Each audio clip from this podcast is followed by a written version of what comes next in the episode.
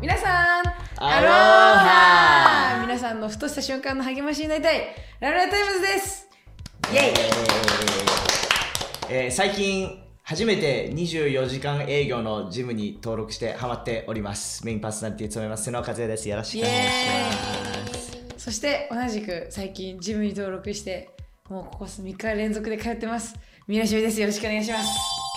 イエーイ。というわけで今回24回目ですけれども、はい。まあ最近ハマってるっていうかねもうずっとねまあね頑張ってはいたけれども。ね初めて24時間ジム登録してねいやいいですね。綺麗でねね。いつでも行けるもう今日も来てますよ。ねいいですよ。めっちゃいいですよ。まああの今日24回目で今日はここ、えースタジオお花でね、はい。えー撮影をさせていただいているわけですけれどもね、僕たちあのホープスタジオで撮影したりとか、うんうん。またスタジオはでここのスタジオ花よく使わせてもらってて、はい。撮影で。今日のゲストは、ね、今日もねスペシャルなゲストを迎えるんですけど、はい。このスタジオ花の主。主ですね。主でございますね。主でございます。はい。はい。じゃあゲストの自己紹介をお願いします。はい、えっ、と最近ハマってることは、えっ、と子供たちと学校に一緒に歩いていくんですけども、その歩いていく途中で野菜が売ってるのね。うんうん。その野菜が何を売ってるかっていうのをいつもチェックしながら小銭を握りしめながら学校まで行くのが結構毎朝の楽しみです。おー。はい、みもです。素敵素敵。素敵。はい。そして。はい最近ハマってることは無になりたい時に 無料の少年漫画を新しいのをちょっとだけ読んで現実逃避することです。下げ坂香織です。闇深い。し心配になるね。本当本当に。無になりたい時に少年漫画読むって現実逃避したいだよね。なりたい。ねはい。いやいつもねありがとうございます。スタジオ花使わせていただいてこんなね今日今回はもうクリスマス仕様になっていますね。ねえもうすぐねもうちょっとしたらクリスマスですけれどもねねねえ、うん。そしてなんかあのもちろんここのスタジオお花もね、あのそうだけれどもお二人にはもうたくさん、まあ、僕たちだけじゃなくて多分見てる人でたくさんお世話になった人もね、はいい、らっしゃると思うんだけどもいつも母使える。母ね。え母って僕は言っていいあの僕な僕は割と年齢が近いんで、ね。言ったらダメだね。ねでもなんかこういつもこう使える心を持って、うん。そしてまたあの励ましてくれてまたね言葉だけじゃなくてねいろんなあのご飯作ってくれたりね。本そうそうそう。で絶対あのどあの家に行くとあのご飯を作ってくれるっていう。なんだろう機内音みたいな感じでね。そうそうそうそうそうそう。あの僕一時期なんかすごいあのケトジェニックダイエットってなんかすごい炭水化物を抜いてね。抜いてでなんか脂質をいっぱい取るみたいなダイエットやってたんだけど、突然こう家に行って、で突然その行ったにもかかわらず僕が食べれる料理をあの作ってくれるっていう。そうそうそうその気遣いとかね、なんかちょっと照れてますねねえ。あれ緊張しもうねそこついたらもうねちょっとずっと思ってた。たこんなかおちゃんちょっとあんまり見れないかもしれない。うんレアかおちゃんかもしれない。ちょっと待って。レアだな。すごいレアだ。どうしよう。そうね腹筋筋肉痛だったそのジムで。やめて。すごい。あんまり振らないで。声声。さっきまで初じゃん。本当よ。まあこんな感じでね、はい。い、きたいと思います。よろしくお願いします。よろしくお願いします。まあ、2人はすごいあのまあね学生時代はかおちゃんなんかねあのやんちゃ時代があったっていうのを聞いてるんですけれども。ああれ？とか。やっぱそういう人は自分がやんちゃしてたっていうそういうふうなあ自覚がないそう自覚がないんだね。もう。まずすごい今はねもう教会でコミコミットしてあの使えていて2人ともダンスチームだったりまたキッズを通してねあの使えていますけれどもイエス様に出会ったきっかけっていうのはどんな？2人とも同じタイミングでとかってことだったんですか？救われたきっかけっていうのがえっと私と母親が最初で横にいるかおちゃんは姉なんだけども、はいはい。そう。でかおちゃんは後からだったんだけどそう。なんで私と母親が救われたのかって言ったらまあその父親は最初はいたんだけど私が中2でかおちゃんが高2の時に完全に家を出て行った。そう。でもなんか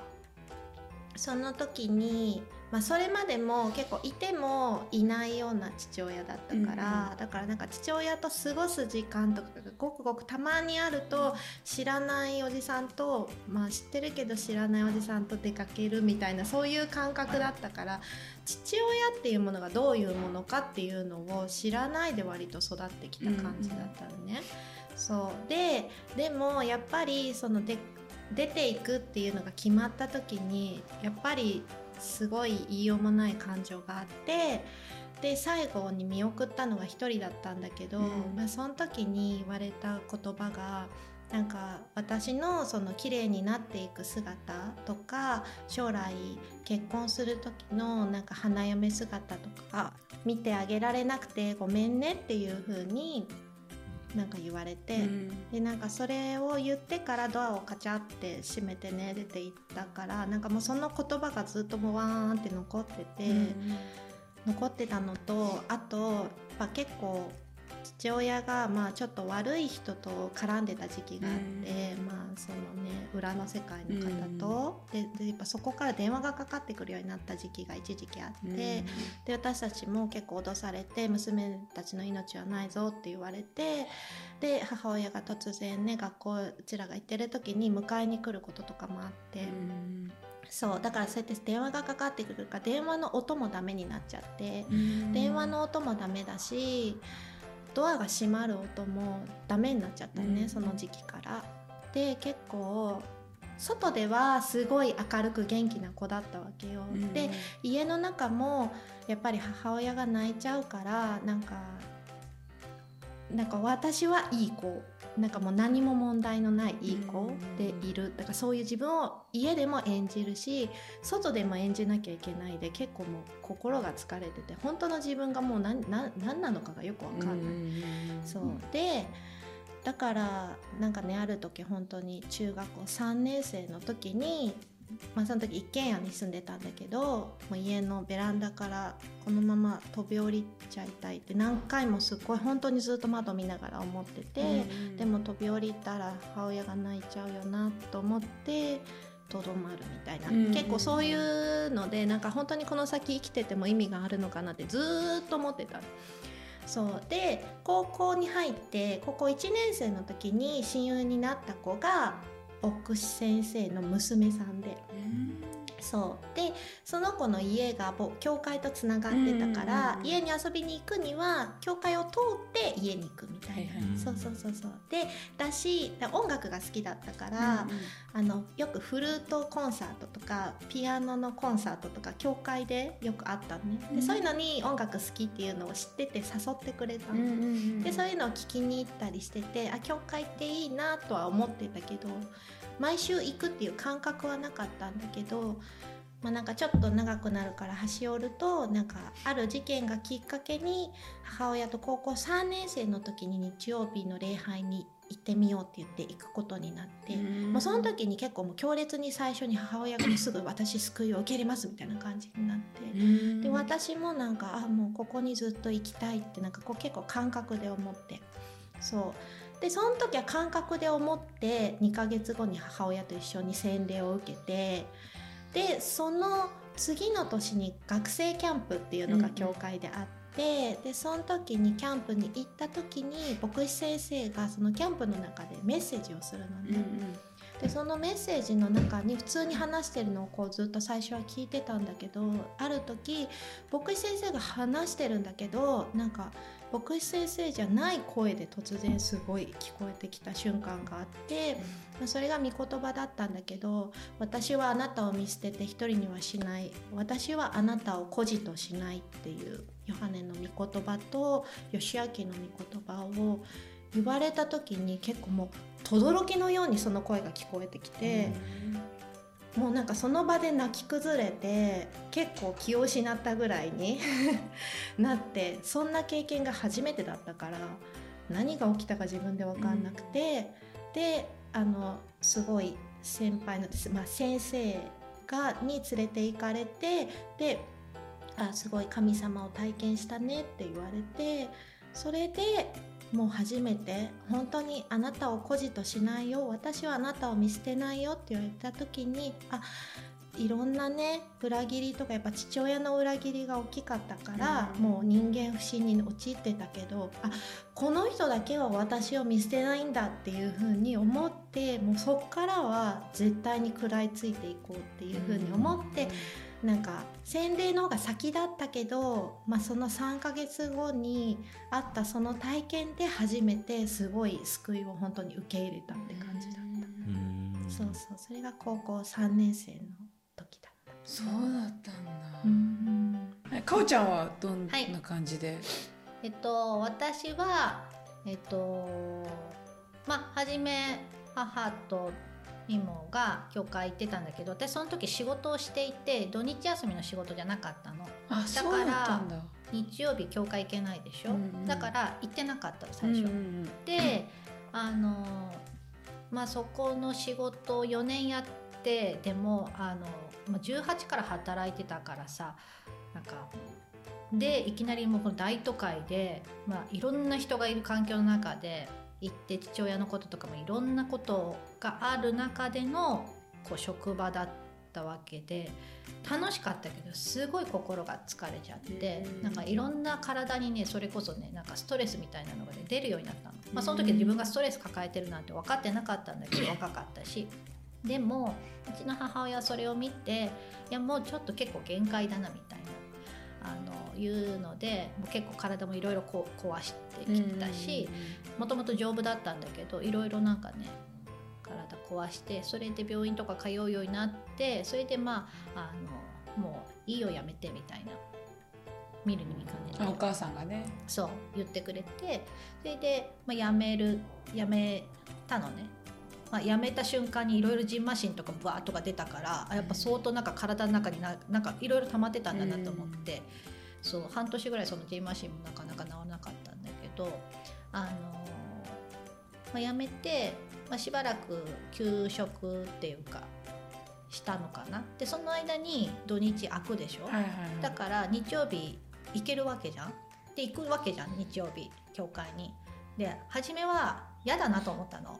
ケイ達成と思って。なんか信じてるみたいな。そういやなんか。行き始めてるって時なんか思わなかっいやもういやケイ達成と思ってたの。たああもうダッサーって感じ。思ってたの。でまああの行き始めたのは知ってたしその行き始めたきっかけはもちろんあのミモがその友達にねあのうん連れてきたその牧師さんの娘さんとすごい仲良くってよくうちにも遊びに来てたからそれはもちろん知ってるしちょこちょこその教会に行ってるっていうのも分かってたけど、まあ、別に私はそこ別に何にも思わなくってまあたまたまその行き始めたその母親も一緒に日曜日行くっていうふうにきっかけにななり始めたのが私がその時に原付バイクで事故を起こし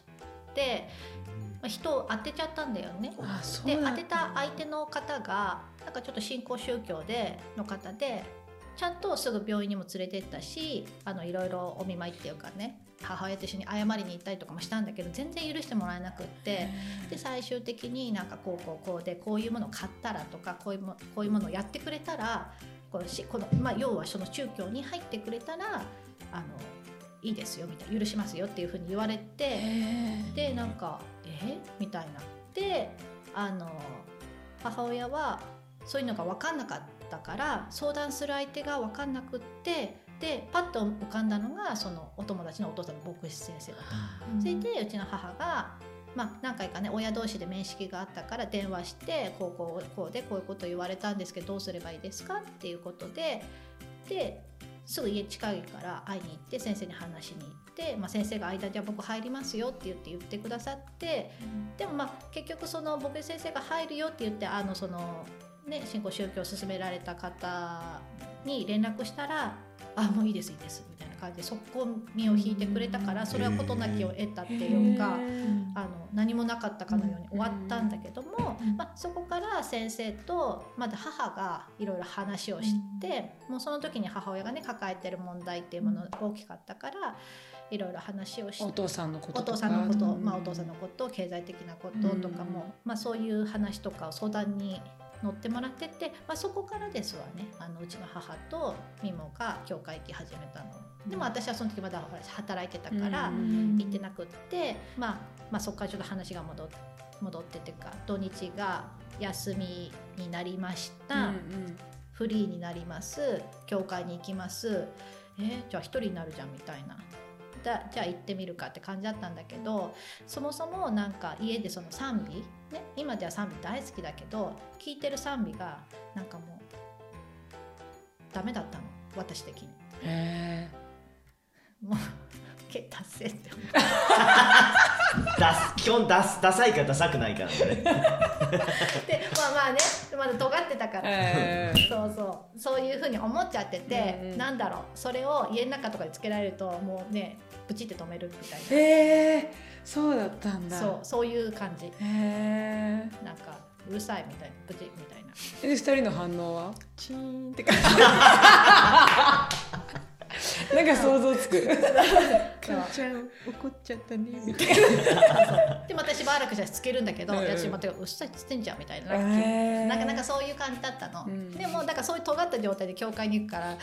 大迷惑だっただろうなって当時は思うんだけど あなんか扱いづらい子が来たみたいなさ思うじゃん。そうと思われてたんだろうけどまあでもそれでも、まあ、行った瞬間は行って教会の人ってこんなに優しいんだと思ったの。なんかこのなんか今まで私が世の中の人と、ね、人間関係でちょっと疲れちゃだいぶ疲れちゃってたしあのいろんな裏切りっていうものも自分の中で経験してたからあこんなに優しい人たちがこの世の中にいるんだって思ってうん。別世界だなと思ったの。うん。なんかこの今まで私が接してきた人たちとのうん。人のなんかかか人たちがね。うん。であーと思ってなんかそういう初めその人たちに惹かれて多分教会に行って居心地が良かったから、行ったら優しくしてもらえるし、あの自分よりちょっと上の世代のあの男性女性とか何かいてその時でいう青年会みたいな、分かってないけどそういうの入れられて毎回毎回なんか奉仕させられるのその時に。奉仕っても分かってないんだけどなんかキャンプの下見行ったりとか、毎週土曜日のお祈り会とかに毎回すあの出席っていうか誘われて、で祈れないんだよ。だけど毎回毎回それを声かけてだから毎週その子たちと関わるようになってであの夏のキャンプユースキャンプだよね。のスタッフだったのでもい救われてないんだよ。全然 だから自分も信じてないもんね。信じてないし、あの巻き込まれてるだけ。でも巻き込まれてないって分かってないの、だけどなんかあの行ってまあ彼女は普通に出るじゃん集会も、でもスタッフも一緒に集会は出ていいですよって言われてたから講師終わったら集会に一緒に出てたの、そしたらスタッフなんだけどその集会の中でなんか招きがあって、でなんかわーって自分が超大泣きしてな悲しくもないのにだけどその時の自分の感情っていうか、もうことはなんかとにかく私変わりたいしかなかったの、頭の中であったのは。わこんな私変わりたい。こんな汚い私変わりたいっていうのを変われない努力しても変われない自分が変わりたいっていう思いでものすごい自分の中で込み上げてきたものがあったなっていうのは一つ覚えてて自分の中で何かこう触れられたっていうか、まあ、その時もよく分かってなかったんだけどあったんだなっていうのがあってまあでもそこから多分12ヶ月ぐらいで洗礼を受けたんだよね、うん先生に勧められてなんか「受ける?」って言われたら「うん受けようかな」みたいな。で洗礼を受けてで受けた時も「なんかどう？洗礼受けて」ってよく聞かれるじゃん。よくわかんないみたいな そんな感じだったの。でもその後の礼拝メッセージの中で何ヶ月か経って礼拝メッセージの中であの礼拝メッセージもさなんか難しくって分かんなかったんだよね意味が全然。だけどその中でメッセージの中で一つだけその時にある時御言葉が響いてきたのがあのイザヤ43章の4節で「私の目にはあなたは高価で尊い私はあなたを愛している」っていう御言葉がボンってきたの。メッセージの内容分かってないんだけどその御言葉だけを先生が語られた時にそこだけがボンって入ってきた時に、うんあ私をこれだけあの無条件でこんな私を唯一愛してくれてあのなんて言うんだろう。それでもそのままであこのままで受け入れてくれる絶対的な人がいるんだっていう存在を自分がそこで受け入れたというか、なんかそこで初めてあの救いっていうか救われたっていう自分の中でのあの変化を経験したなって思います。二人はこうやってねそこからずっと信仰っていうのがここまでこう続いてくる中で、まあさっきもねチロとお母さんがって話も聞いたけど、二人にとってやっぱお母さんの存在っていうのは大きかった。どうどういうふうに大きかったんですか、私はなんか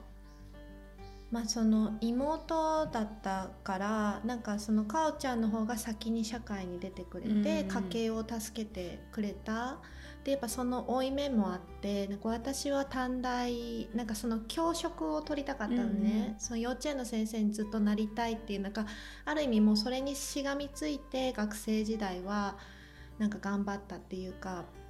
めちゃくちゃ勉強したみたいな感じだったからでもそれが大学に行かせてもらったっていうのがすごい負い目にあってっていうのはなんか母子家庭でさ母親も結構病気がちだったから働けなくてなんかそうするとやっぱすごいね。本当に家計が頻迫してる中でさ、結構ね本当に母親の貯金全部をはたいて大学に行かせてくれたのね。で私も体がね病気があって弱かったから奨学金は絶対に取らないでっていうことを言われて、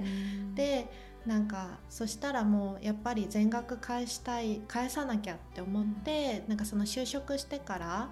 やっぱり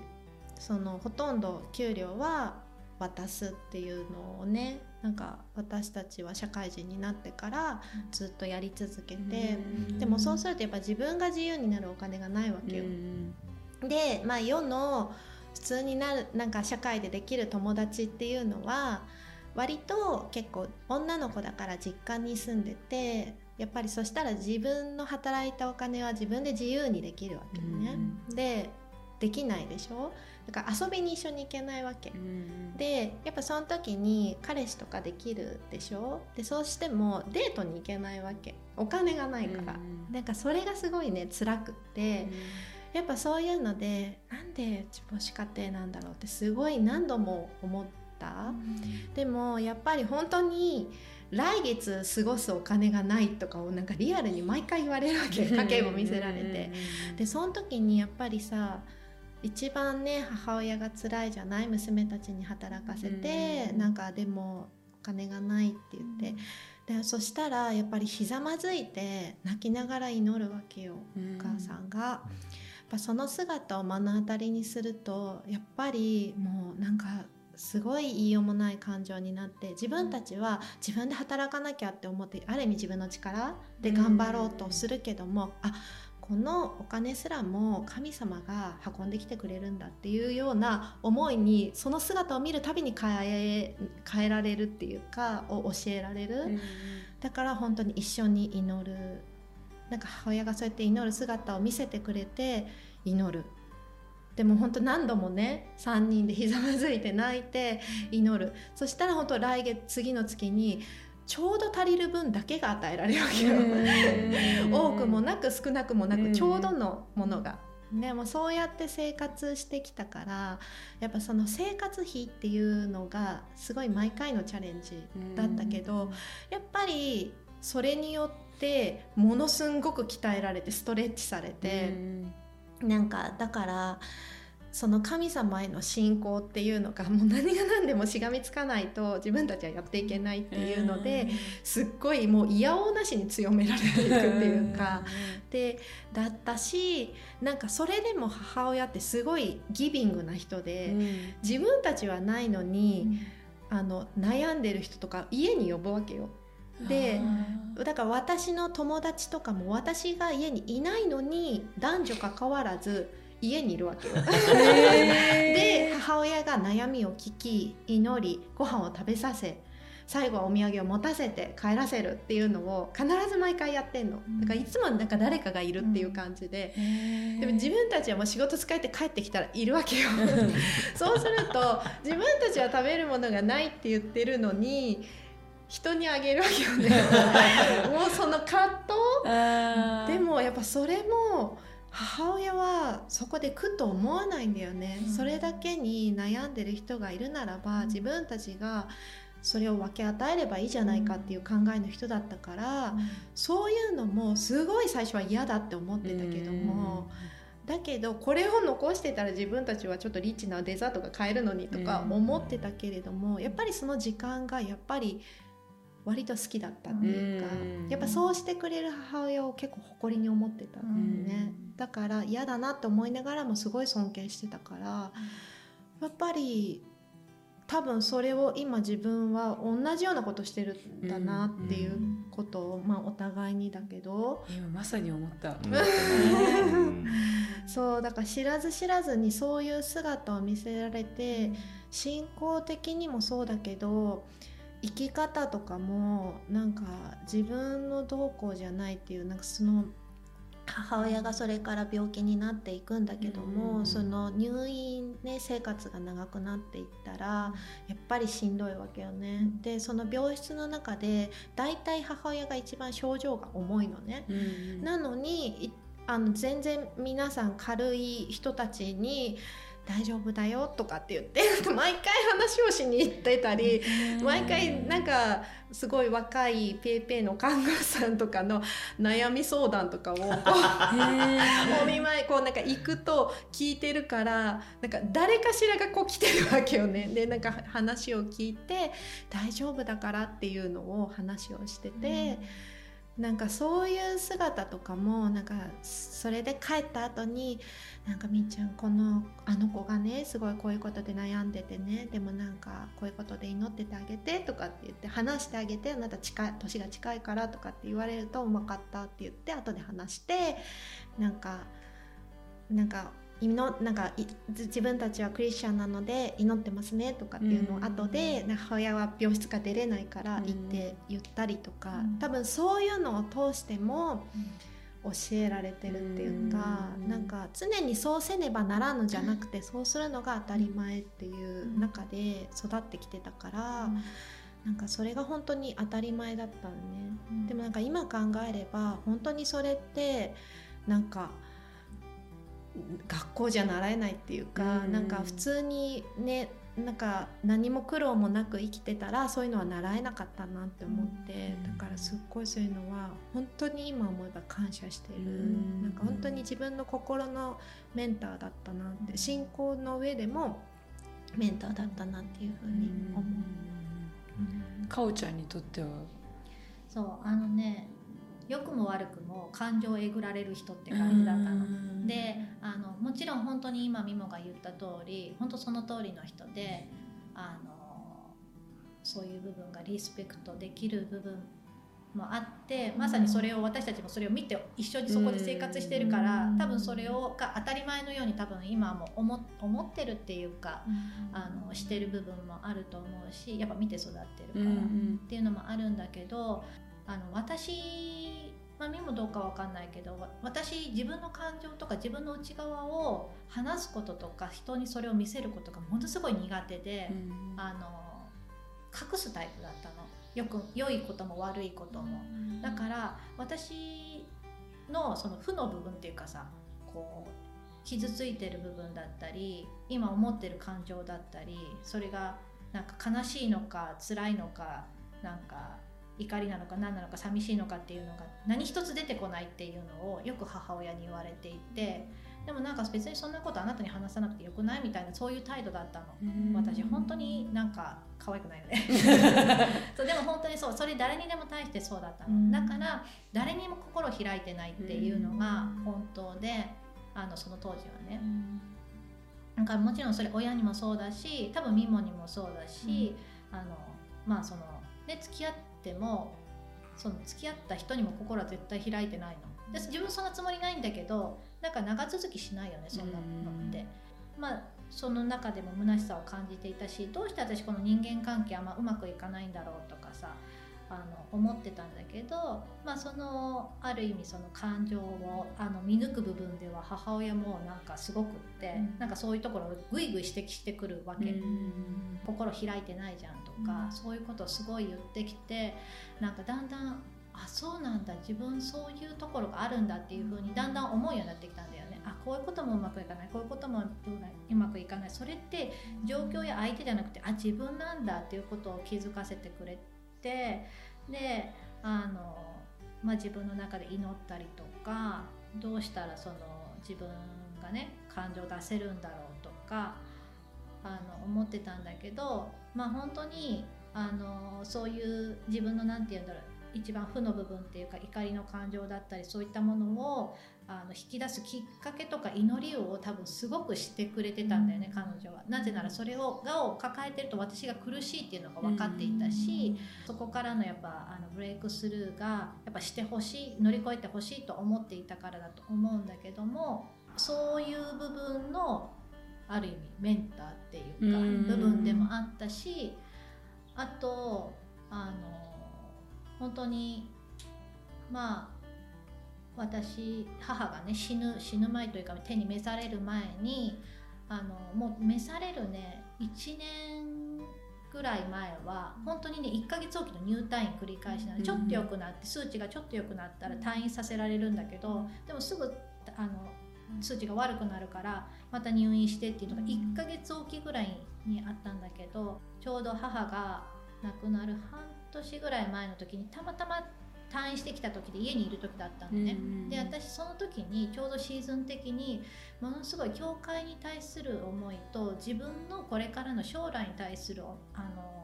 ビジョンっていうか使命みたいなのすごい祈らされてる時だったの。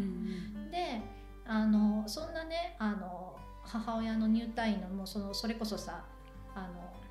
ケアっていうかそれだけでものすごい大変であの何一つ余白なんてない状態だった自分のこともそんななんかケアできないぐらいな。でもやったらそのことだけは祈らされてる時期だったの。である時にデボーションしててヨハネの21章16節17節のペテロがさイエス様に「あなたは私を愛しますか?」じゃあ私の羊を飼いなさい私の羊を養いなさいって3回問われるところがあるでしょ。その部分を有名な箇所だからさ毎回読んでるんだけどやたらそれが迫ってきたの。でえ？神様何？と思って。いや愛しなさいは分かるけど養いあの羊を養いなさいのと私無理です無理ですっていうのをなんか、ね、3日間ぐらい否定してたの私。なんか同じように迫ってくるから。でもう3日目になって逃げられなくなってその思いが強すぎて。で私無理だって言ってんのにこれどういうこと？なんか受け入れたくないと思ったの。羊を飼うってどういうこと？え何何？みたいな。でそれで3日目にそれがちょっとあまりに迫りすぎて怖くなって苦しくなっても泣きながらうちの母親がちょうどねあのいた時に「いやママちょっとね調子悪いの分かってるんだけどこういうふうにデボーションで示されて私どうしていいか分からない」ってまさかこんな献身とかっていうことじゃないよねって言って言って「いやそうだよ」って普通に言われたの そうじゃない？って言って言って。でねその時でももうこれはもう本当に神様がそうやって示してるんだったらそれはもうそうなんだからそれにも従うしかないから従いなさいって言ってどう導かれるかわからない今はわからないけども従いなさいということをもう言われたの。でうちその時に母親も脳梗塞もやってたから右半身が不ずあの麻痺してて、あの普通の普段の時の言葉もあんまりまともに喋れなくなってたのね。だんだんだんだん弱くなってきてラリルレロとかのラ行とかがあんま舌が回らなかったのね、すごいだからコミュニケなんかなんていうの？ゆっくりな喋り？をだったの。だけどこの時にじゃあ私祈るからって言って祈りの時がもう本当にクリアで、そんななんかあのラリルレロが言えませんとかそういう人の祈りじゃないめっちゃクリアな祈りを私に対してその献身のねもう私がちゃんとこの御言葉に対して従えるようにっていうふうに祈ってくれたっていうのがもうすごい今でも覚えていても,、もう号泣よ私も。でもそれがもう本当になくなるというか召される半年ぐらい前っていうの？それが私にとって今でも財産というかうん。遺産というか、その祈りがあるからこそ今もあったからこそ今もなんか立ってられるっていうか、いうのはすごい思います。まあ、そのそのお祈り後の半年後、うん。まあお母さんをうん。亡くしたっていうことで、そのねすごい2人にとっても、うん。娘としてもまたクリスチャンとしても大きい存在だったお母さんをこう亡くすってなるとやっぱりどうして私のお母さんがっていうふうに神様に対するこう不信感というかっていうのがまあ私だったらすごい感じるんだろうなっていうのすごいあるんだけれども2人がこう今でもこう神様に従ってついていってる。2人にとってそこのこのお母さんの死を通して体験したことっていうのありますか？なんかその亡くなる直前に、もう私はあのちょっともう遠くでなんかあの住んでたからすぐその駆けつけた時にはもう結構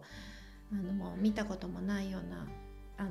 表情とか姿になっていて、でねたくさん管もつながれてるような状態でで先生は、まあ、延命治療の方をねしますかっていうことだったんだよね。でその時に、まあ、先生がいなくなった後で母親に手を握られて「もうしないでもうやめてもうしないで」っていうのを聞いた時にあのかおちゃんにも「もう楽にしてあげよう」って言ってで「そうだね」って言ってであの「もうし何もしないでいいです」って言ってでもうほんとその日だよね。そのうん。日が明けてすぐに天に召されたんだけどもその後に見た表情は本当に穏やかな顔をしててうん。なんかいつもの前の母親のなんか本当にちょっと笑ってるような表情。うん。で思わずそれで一緒に写真撮ったんだよね。そう。でまあなんかそれでもさなんかあその時に本当になんか話したのはあイエス様のとこに行ったんだねって、なんかやっと行けたねっていうなんか逆に安心感だったね、うん。もうくら苦しい思いしなくてよくなったねっていう安心感。でそれはすごいあっただけどやっぱすごい寂しさが残って、うん。その悲しさ寂しさっていうのは今でもあるかな、うん。なんか、うん、まあ正直ねなんか取れない。なんかね。うん、でもそれに対して神様から離れるっていうのがないのはやっぱりそれまで過ごしてきた月日がやっぱりいろいろ見せてきてくれた。それを受け継がなきゃとかも思ってないんだけどもなんかなんか一緒に歩んでるっていう感覚があるのと同時にまあその娘たちがそのちっちゃい頃12歳の頃にねよくその母親のもう写真でしか見てないんだけどもその昨日一緒に遊んだの？とかなんか昨日一緒に追いかけっこしたんだよね？ねって言って2人で言ってたりとかだから夢の中で会ってたんだろうなとか、そういうのがあったりとか一回だけ母親が天国なんだろうなっていうところで本当に若かりし頃の姿で本当に走っててもうそれが本当ダイヤモンドみたいにキラキラな上で走ってるっていう夢を見たのね、でうん。夢なのか現実なのかそれがもう一回だけなんだけどそれを見た時にあ本当に天国にいるんだなっていうのが分かって安心。でもやっぱ悲しさ寂しさは残るでしょ？でなんかすごい祈ったんだよね。神様にもなんかこれから私大丈夫ですか？っていうので。で祈り続けて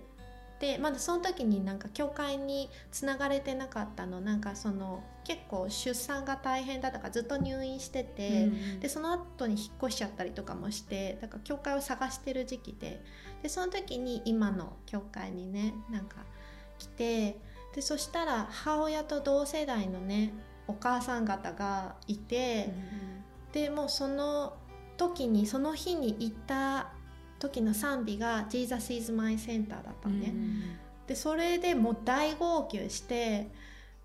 あイエス様はどんな私の悲しみ苦しみの中にもただ中にいてくださってるんだっていうのでなんかその日は本当もう泣いて終わったって感じだったんだけどもなんか今の牧師先生の奥さんがねいるんだけどが事情も分かんないのにすごい抱きしめてくれたのね。それでなんかあなんか一人じゃないんだなっていうふうに思って本当にイエス様は一緒にいてくださるし神の家族はこうしてなんか私の周りにもまた用意してくださってるんだなっていうふうに思ってなんかそれでなんか結構徐々に上がってったけどもでもやっぱりまだ母のね命日が近づいてくると寂しいなっていうのは、会いたいなっていうのはすごいずっと残ってるし多分ずっとあるんだろうなっていうのはある。まあ、今今はあの思い出して泣くことも少し回数は減ったけど、あのまあ、そもそも母が亡くなるとかもういなくなるっていうことにしばらく受け入れられなくってあのそれこそさあの夜中に息を引き取ったもんだから、うん、私その時に泊まってて、うん、でその瞬間って私しか見てなくて、うん、だからその瞬間を受け入れることができなかった、その息をがなくなるその瞬間を見たその場面を受け入れることがずっとできなくってだからあのさっきね写真撮ったっていうふうに言ったけどその写真をずっと多分ね見れなかったんだよね、あの受け入れられなかったから。であのもちろんそのね前に進まなきゃいけないからいろんなことをやりこなしてはいたけども2年母が亡くなって2年ぐらいしてから、なんかね私の心のバランスが崩れ始めたのか、あのね駅から家まで歩く15分ぐらいあったんだけども仕事帰りにね毎晩毎晩涙がね果てしなく出る時が続いたの。でそれがもう何日も何週間も続いて私そろそろやばいなって自分で思ったの。あちょっとおかしい自分おかしいと思って。そしてある日曜日にもう起きれなくなったの日曜日の朝に。教会行かなきゃいけないのに。で教会行かなきゃいけないの分かってて体がでも動かないっていう時が何週間か続いてどうしちゃったんだろう私と思ったんだけどその時の感情っていうのはもうなんで神様は私を一人にするのという感情と、まあ、その時結婚してないからあのどうして私からどんどん家族を取っていくのって、お父さんも取ってお母さんも取って今度は身もも取っていくのって勝手に思ってたの、なんでってなんで私に家族をあの大事なもの大切な人をどんどん私の周りからそあの取っていくのっていうことをずっと神様に訴えててだから神様これ以上私の家族取らないでってっていうなんか祈りとあとそのなんか母になんかすごい母をケアその時はその母が生きてた時にはケアしてたつもりだけど全然自分できてなかった。なんであんな時喧嘩してたんだろうとかなんかそういう母にできなかった後悔とかっていうのがずっと残っててその2つがねなんかを考えられ考えながらっていうかずっと駅から家までを歩いて涙が出るっていうのがで1回家まで着いてしばらく1時間ぐらい涙が止まらないっていうのがなんかもう毎日続いてあ私やばいそろそろやばいなと思っていた頃に日曜も動けなくなってでもこのままだと私本当に信仰からも離れちゃうっていう危機感を自分の中で感じたの。それで日曜日ベッドの中からいろいろ検索してどっか今今の時間から教会行けるとこないかなって探した時にニューホープその時まだ2回礼拝やってた時があったから2時半の礼拝があったの。あ今から起きて支度していけば2時半間に合うと思ってもうすごい意を決して行ったんだよね。であのまあそこで、まあ、ニューホープに来てさらにこの賛美の中とメッセージ初めの半年ぐらいは本当にそれこそ礼拝の中で泣いて帰って泣いて帰ってっていう繰り返しだったと思う。半年ぐらいは、ま、賛美の中でメッセージの中で泣いてで帰るっていう半年間繰り返しだったんだけど徐々にそこからまあ癒されていくっていう涙を流してその悲しみ記憶はあるんだけど悲しみが消えていく薄れていくっていうのがまあ何年か今もあるかなって感じなんだけども本当に神様に向き合わされた時にあのそれが神様が少しずつそれを取ってってくれるっていう感覚。で記憶はあるし、あのあるんだけど薄くなっていくっていう感覚で今ちょうど7年今度8年になるのかな母が召されて、あの少しずつ毎年毎年薄くなっていってその最近やっとねあの一人じゃ見れなかったんだけど一個だけ母が母が映ってる動画があってでそれを最近本当にここ23年一人じゃ見れなかったんだけど自分の旦那さんと一緒に初めてこう動画を動かすことができる動いてる母親を見ることもその写真を見ることとかももうできなかったなんかそのなんていうんだそこでしか見れないなんか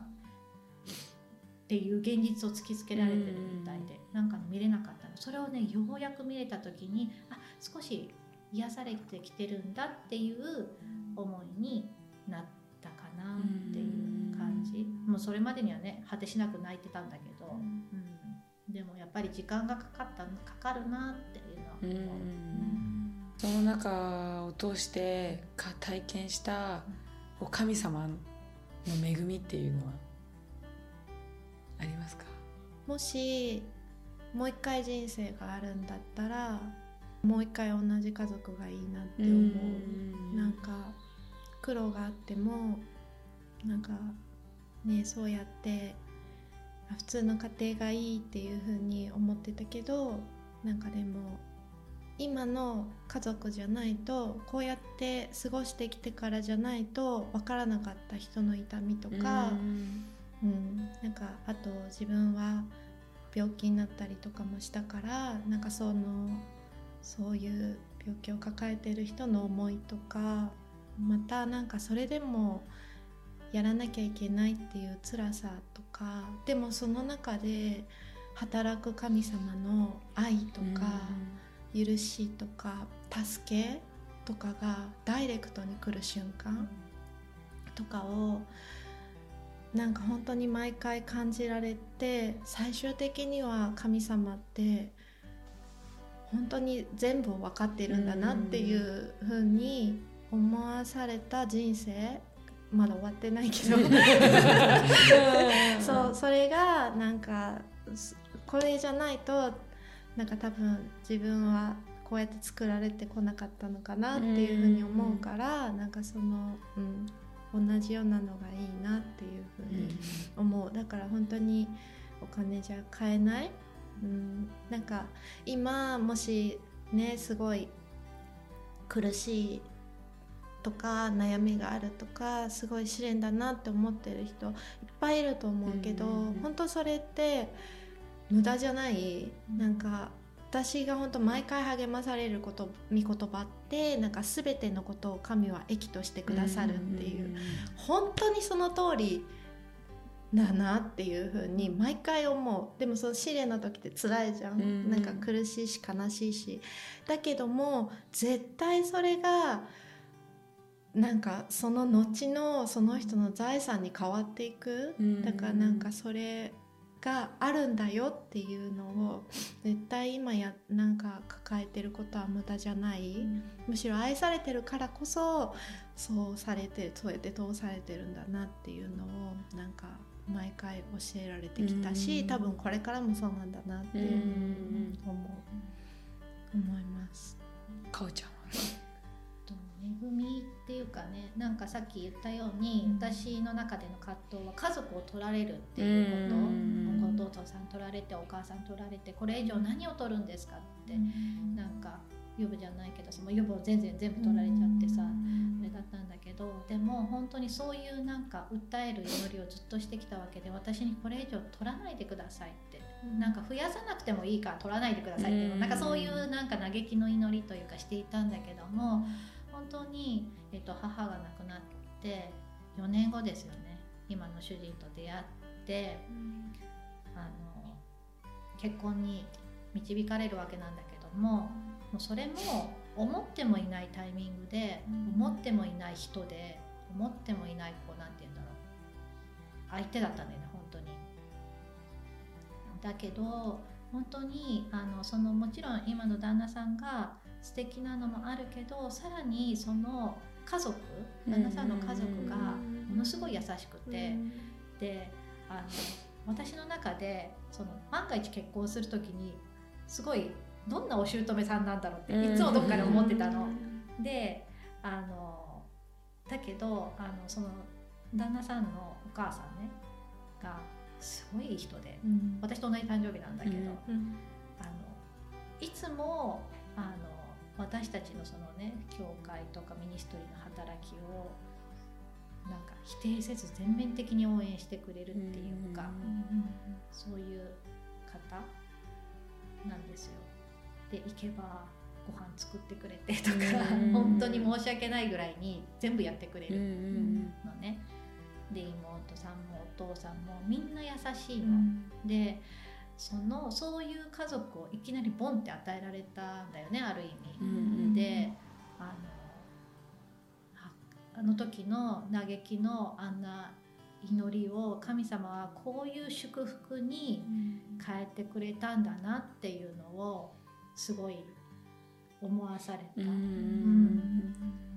で自分に家族を取らないでください私にこれ以上私の大切な人を取らないでくださいっていうふうに祈ってたけどそうやって大切な家族がまた今度新しく与えられてっていう体験をしたかな、そうそれが本当にその母の召された後に大きな恵みだったなって、今もだったなっていうかだなって今思ってる、うんすごくね結婚が私遅め40過ぎてからの結婚だから遅いんだけどそれまでねすごい十何年多分祈ってきたんだけどもでもやこのタイミングだったんだなっていうのがそのと祈ってる時にはなんで神様っていう風に思う思いもあったけど、いやなんかそんな例えばもうタイミング的に母のねとつの、ね、介護とかしながら結婚なんかできないだろうとか現実的にあったしとかあったけど、でもこのタイミングだったんだなっていうのま、待ったけど待たされたけどその待つっていう忍耐を養われる時でもあったしやっぱのいろんなその自分の内側の訓練もあったしこのタイミングだったんだなっていうのをすごい思わされてます。でまあ今日2人からいろんな話を聞かせてもらって、あのやっぱり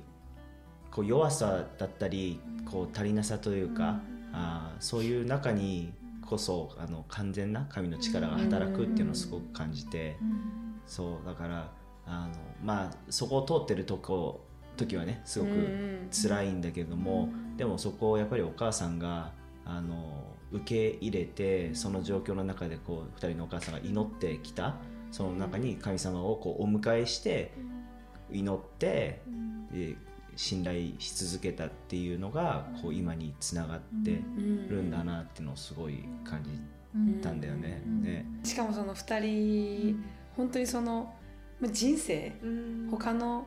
まあ誰の人生がどういいとかってないけれども本当にこう苦しい中を通ってきたけど本当にこの今こう2人がいろんな人励ましてていろんな人に神様の愛伝えててなんか本当にそれその人生昔のだけを見た切り取ったら弱さとかなんか悲しさとかしかないかもしれないけれども本当に今全部を見た時にあ全部完璧だったってこう今2人タイミングもかおちゃんの結婚のタイミングも本当にこう完璧だったってこう思えるなんか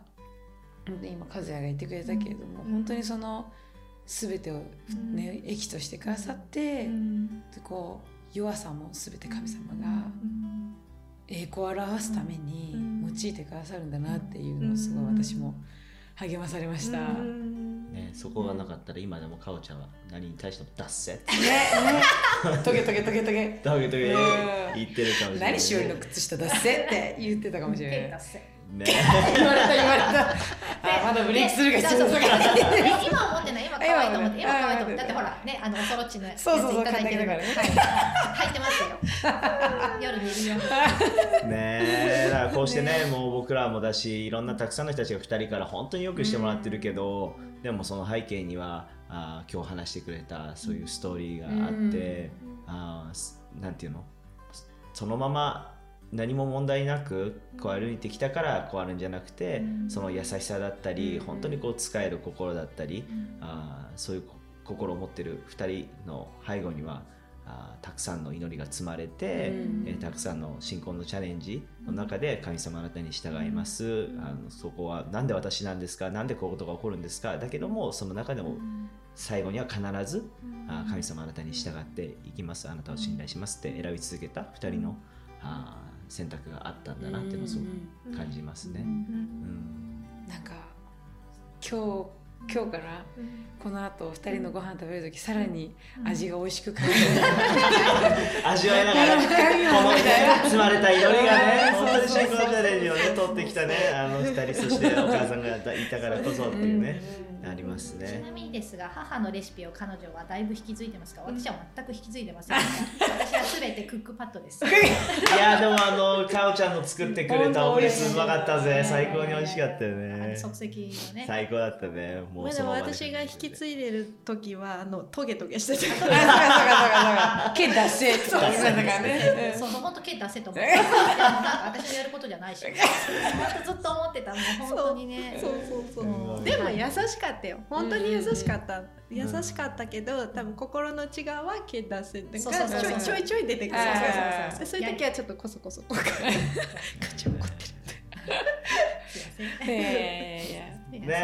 だから2人のようにねきっと今大変なねところを通ってる人たちの人生の中にもそこにも神の力は本当に働かれるうん。完全さが現れるんだなって。でこうなんだろうその人のその人自身がそこから癒されるだけじゃなくてその人が用いられていく神様の働きってうん今2人がそうなようにこう2人自身がうん。それでこう与えられたりとかって養われる。さらにそこからうん。外に向け外にその愛を伝えていく働き手と用いられていくんだな神様の愛ってなんかさらにそこにこう飛躍していくんだなっていうのをすごい感じてなんか私たちとかねなんかそれこそ見てくださってる方でなんか私本当に、まあ、全然そんなことないって思うかもしれないけどうん。神様の力が働いた時うにうん。そうだそういうのに用いられていくなっていうのをすごい励まされましたね。はいというわけで今日の24回目は、えー、みもちゃんとかおちゃんの姉妹に来てもらいました。はい、えーねえ。ありがとうございました。ありがとうございました。ね、僕はね、あの、かおちゃんのね、旦那様は、あの、僕が15歳の時から知ってるベストフレンドですのでうんうんうん、あの、あね、これからあの、僕はあの、たいちゃんと、あの、一泊でどっかに旅行行こうかみたいな話をしてるんですけどあの、一応なぜ私の旦那を取取り取りるんです。かその夜に乗られてね。る、であのかおちゃんがねあの出せって思われないようになんかいいお土産を。ああそうだねそうだねお土産も毛た出せって思って本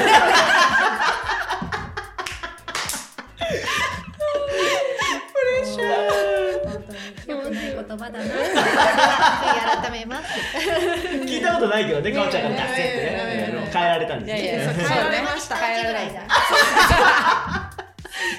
と出てくる。ょっと出てきた。ちょっと出てきた。ちちょっと出てきた。うん。はい。すいまたいつかねこうそれぞれの旦那さんとのねストーリーをねぜひ聞きたいのでね。はい。あのまたぜひ。来てください。来てください。はい。ありがとうございますはい、ということで次回の「Laule'a Times」の放送は11月の24日の夜7時半からですね。はい。はい。また誰が来てくださるのか。はい。楽しみに待っていてくださいね。また次回の「Laule'a Times」でお会いしましょう。God bless you!